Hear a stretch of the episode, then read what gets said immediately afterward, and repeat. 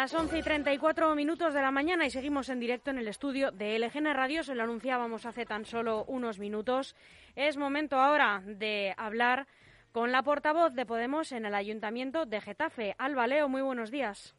Hola, muy buenos días y muchísimas gracias por invitarme a vuestra radio. Es la primera vez que participo y estoy encantada. Y esperemos además que no sea la última. Por supuesto, por supuesto. Además es que a mí que me encanta la radio, me parece que es mágica, me encanta participar. Muchas gracias, de verdad. Gracias a ti por encontrar un huequecito para charlar con nosotros.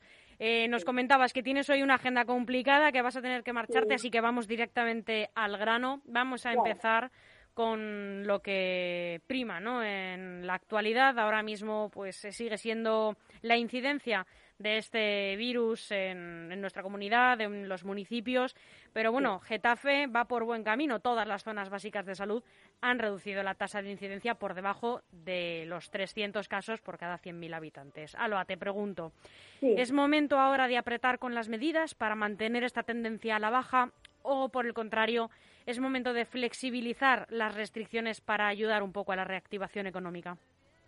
Bueno, yo creo que, que no es el momento de, relajarse. Lo más importante en estos momentos es proteger la salud de, los vecinos y de las vecinas, no solo de Getafe, evidentemente, de, todo el mundo. Entonces, respecto a, las medidas, hay que tomar todas las medidas necesarias para poder eh, controlar la pandemia, para poder controlar el virus, porque de esta manera también vamos a poder conseguir mejorar la, la economía, ¿no? Entonces yo creo que, que no es el momento de relajarse con, con las medidas y hay que seguir eh, pues haciendo todo lo posible por parte de todos y todas para conseguir frenar este virus porque está eh, estamos hablando de, de la vida de, de muchas personas entonces eh, son, momentos muy muy complicados, ¿no? Sabemos que, que se trata de un, un problema global que afecta a todo el planeta, pero que es evidente también que, que afecta, pues como siempre, a quien menos tiene, ¿no? Y sí que yo, lo digo, ¿no? todos los gobiernos han cometido errores y hay, hay que decirlo, porque nadie sabía cómo afrontar esta situación tan tan novedosa e impredecible, pero pero bueno, también es verdad que, mientras que el gobierno del Estado pues, ha trabajado de manera cooperativa, sacando medidas para proteger a la gente, en nuestro caso el gobierno regional pues, es incapaz de ponerse de acuerdo y, están siendo en auténtico desastre. Es más, eh, no solo no es momento de relajar, sino que tú misma has exigido más rastreadores, más sanitarios y más transporte público. ¿Te han contestado, Alba, estas exigencias? No, de momento no, no, no contestan desde la comunidad eh, de Madrid. Eh, bueno, es que eh, están afrontando la gestión sanitaria de una forma totalmente desastrosa, ¿no? nosotros sui generis, vamos a decirle sui generis.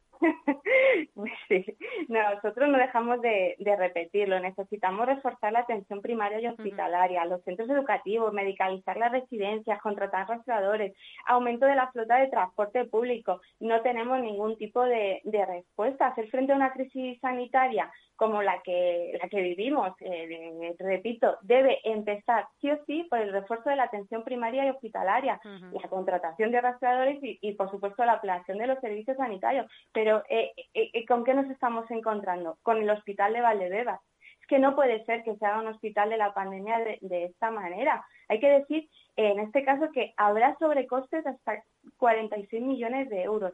No se van a contratar sanitarios específicamente para trabajar allí, sino que como tenemos conocimiento serán derivados de otros centros hospitalarios. Pero es que además las condiciones en las que se ha trabajado el obra han sido totalmente deplorables. De hecho, ha habido hasta un accidente mortal y que de verdad esto es lamentable. La señora Ayuso presumía de las UCI, pero es que no hay profesionales que trabajen en esas UCI, que, o sea, es un disparate. Yo pregunto, ¿cuántos sanitarios podrían haberse contratado con lo que ha costado este pelotazo inmobiliario?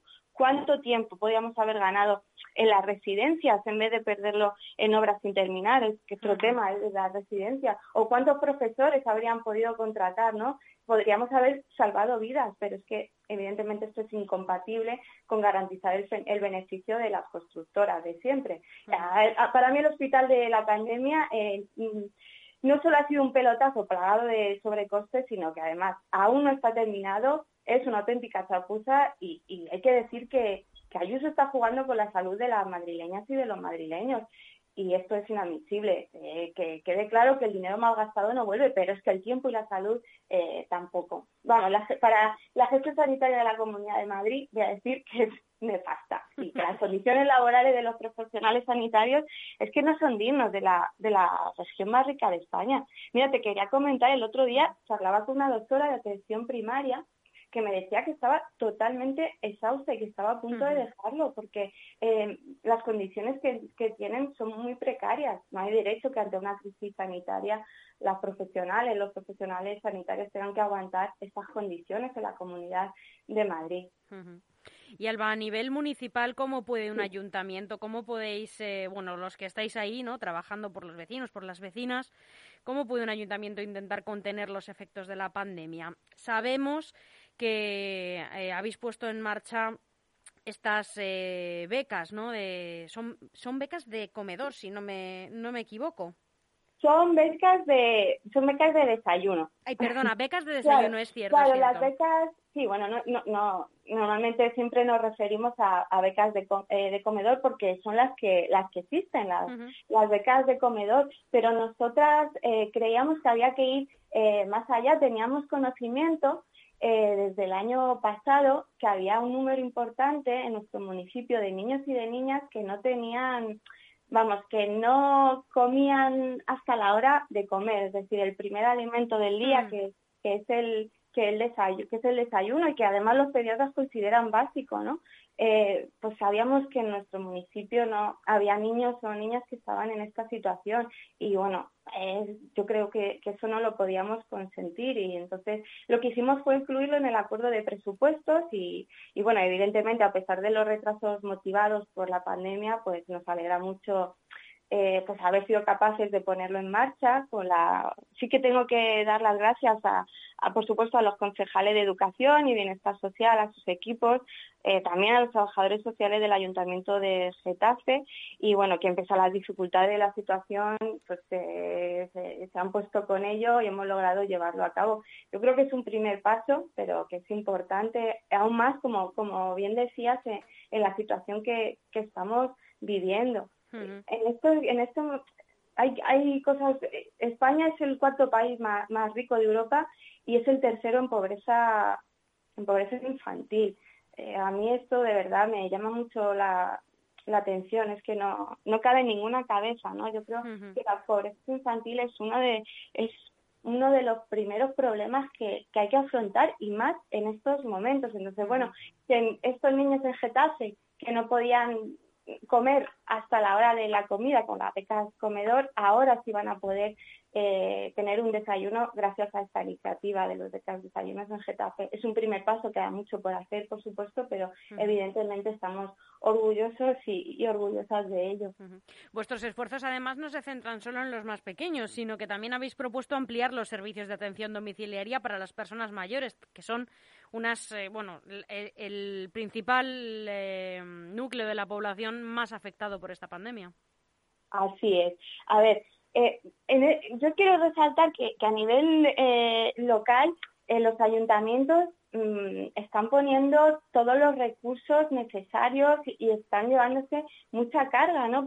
Han asesorado a la ciudadanía para la solicitud de ayuda por el coronavirus. Han adaptado a los colegios asumiendo el incremento en limpieza, desinfección de los mismos, Mm, han comprado y repartido medios telemáticos, tablets, tarjetas SIM, mascarillas, gel hidroalcohólico, han desinfectado calles, zonas de especial tránsito, hemos abierto líneas de financiación a pymes, ayudas para autónomos, para el comercio eh, local. Eh, yo creo que los ayuntamientos como la institución más cercana de los vecinos y vecinas pues de verdad necesitamos los recursos para seguir haciendo frente a la pandemia, a poder proteger a la gente, a las personas más vulnerables, como la iniciativa que, comentabas que habíamos propuesto. Y también en el último pleno propusimos que bueno, que para poder garantizar que los vecinos y vecinas de Getafe van a tener a su disposición los recursos necesarios pues, para afrontar esta crisis, algo que, creemos que no está garantizando el Gobierno de la Comunidad de Madrid, pues se reparta este remanente no utilizado de los fondos COVID del Gobierno del Estado en, entre los ayuntamientos. Más o menos nosotros hemos hecho los números, la Comunidad de Madrid va a recibir casi 3.500 millones de euros, 3.416 de este fondo. Y bueno, el propio señor Aguado, vicepresidente de la comunidad, consideraba que esta financiación era adecuada y, y suficiente. Y el gobierno de la comunidad pues dijo que, que iban a gastar unos 2.737 millones de euros. ¿no? Si haces más o menos las cuentas, estamos hablando de que hay 679 millones de euros sin, sin adjudicar. Y bueno, nosotras creemos que los ayuntamientos necesitan estos recursos en estos momentos porque son muchas las necesidades de, de las vecinas y, y, de los vecinos. Sé que tenemos que ir terminando, solo tengo un par de cuestiones más. Tenía muchísimas más, pero bueno, he ido seleccionando un poco sobre la marcha. Eh, se está planteando un debate, sobre todo en redes, que no es que sea una gran fuente de información, pero sí es un poco el pulso de, de la ciudadanía de alguna manera, eh, sobre cómo se plantean las navidades en los municipios, en las ciudades, en todas partes, ¿no? Y es eh, hay que poner las luces y hacer una inversión en que, bueno, en, que el ánimo de, los eh, vecinos, de las vecinas, esté arriba en las Navidades o hay que delimitar estos recursos y dedicarlos a la sanidad? Eh, lo principal, nosotras lo tenemos claro porque hay un falso debate entre, entre salud y economía. sin salud no hay economía. Entonces, para empezar a decir que creemos que, que, es un que es un falso debate. Es verdad que lo del tema de la Navidad en una situación eh, tan, con tanta incertidumbre. Es complicado, hay que ser prudentes, pero sí que hay que seguir poniendo por encima la vida de la gente, proteger a la gente. Eso no, no tiene por qué estar en contradicción con intentar celebrar una Navidad que no va a ser nunca eh, una Navidad normal o como la que conocemos, pero sí adaptarnos a las nuevas restricciones sanitarias. Es decir, intentar tener un equilibrio, pero siempre, siempre por encima eh, cumplir con las medidas sanitarias para lo que te decía antes, para poder controlar eh, la pandemia. yo, te pongo un ejemplo, ¿no? Yo tengo un hijo de, de cuatro años, ¿no? Y bueno, pues no ha habido muchas Navidades y bueno, como madre, pues me gustaría poder que, tuviera que, que celebrara una Navidad normal, que fuera, eh, pues, no, no típico, ¿no? Que se hace pero, pero, entiendo que, que, la situación es la que es y lo primero es la vida de la gente, ¿no? Y los niños también lo entienden, ¿eh? Entienden todo. Lo entienden mejor que, que, En este caso yo, no sé, yo me quedo de verdad alucinada eh, con los niños y con las niñas cómo comprenden la situación y cómo son los primeros que, que cumplen las normas, ¿no? Entonces, eh, jolín son admirables, de verdad. Claro que sí. Por último... Y bueno, sí, eh, solo una cosita, ¿no? Para el tema de Navidad. Por supuesto. Sí, lo que me gustaría eh, decir que, que, que habría que buscar las formas de seguir invirtiendo en cultura, ¿no? El tema de Navidad pues hay muchos actos culturales, hay que buscar eh, la forma de seguir invirtiendo en cultura. los trabajadores y las trabajadoras de cultura están pasando por un momento muy, muy, muy, complicado, y hay que apoyarles de, todas las formas posibles. Entonces, que se busquen las medidas para poder seguir eh, pues fomentando la cultura, ¿no? Además, es que la cultura es, es identidad, es un derecho y, bueno, también nos mantiene a, la sociedad, eh, digamos, un poquito más sanos mentalmente. Pues sí, porque ahora mismo la desconexión de todo este barullo, de este ambiente contagioso que decíamos esta mañana en el editorial, nada más comenzar la emisión, eh, pues es muy necesario. ya para terminar, eh, y no puedo no preguntarte por ello, ya que ha ocurrido dentro de, tu propio partido, ¿qué ha pasado con Teresa Rodríguez? Eh, ¿La han expulsado realmente? ¿Cómo valoras las declaraciones de la ministra de Igualdad, Irene Montero? En Radio Nacional hace unos días, pues bueno, afirmando que aunque tú te quedes embarazada, pues la política no para. Sí, bueno, Almudena, entiendo perfectamente que, que se me haga esta, esta pregunta, ¿no? Está en los medios de comunicación, y, pero yo de verdad creo que en estos momentos lo que la gente que no quiere escuchar sea los problemas internos de las organizaciones políticas. Yo entiendo que esto es una cuestión que afecta a las compañeras y compañeros de Andalucía, es un espacio donde deben hacerse las valoraciones oportunas, ¿no? Yo, por ejemplo, no entro a valorar la salida, por ponerte un ejemplo, de Cayetana Álvarez de Toledo, de la portavocía del Partido Popular en el Congreso, ni, ni ninguna otra. es verdad que no es un despido como tal, ¿no? Es, una reestructuración, digámoslo, digámoslo así, pero, pero no se puede considerar un, un despido porque en la política eh, las actas son personales y solo uno mismo, una misma decide si la quiere dejar, ¿no? Y bueno, lo que te decía, yo creo que la necesidad de la gente son mucho más importantes y yo creo que para eso tenemos que trabajar. Eh, nosotras tenemos, y me refiero a los políticos, a las políticas, eh, nos, tenemos que ser parte de la solución y no del problema y tener la vista ahora en estos temas más bien en el 25 de noviembre, que bueno pues se, se, celebra entre comillas el Día Internacional de la Eliminación de la Violencia contra la Mujer. No sé si tenéis alguna actividad eh, prevista. Pues mira, ahora mismo en, en el ayuntamiento eh, lo estamos organizando, estamos eh, trabajando o participando dentro de una comisión del Consejo de, la Mujer para, para preparar eh, bueno pues un manifiesto, el tipo de, acciones que, que, se, que se pueden hacer teniendo en cuenta las medidas eh, de, sanitarias.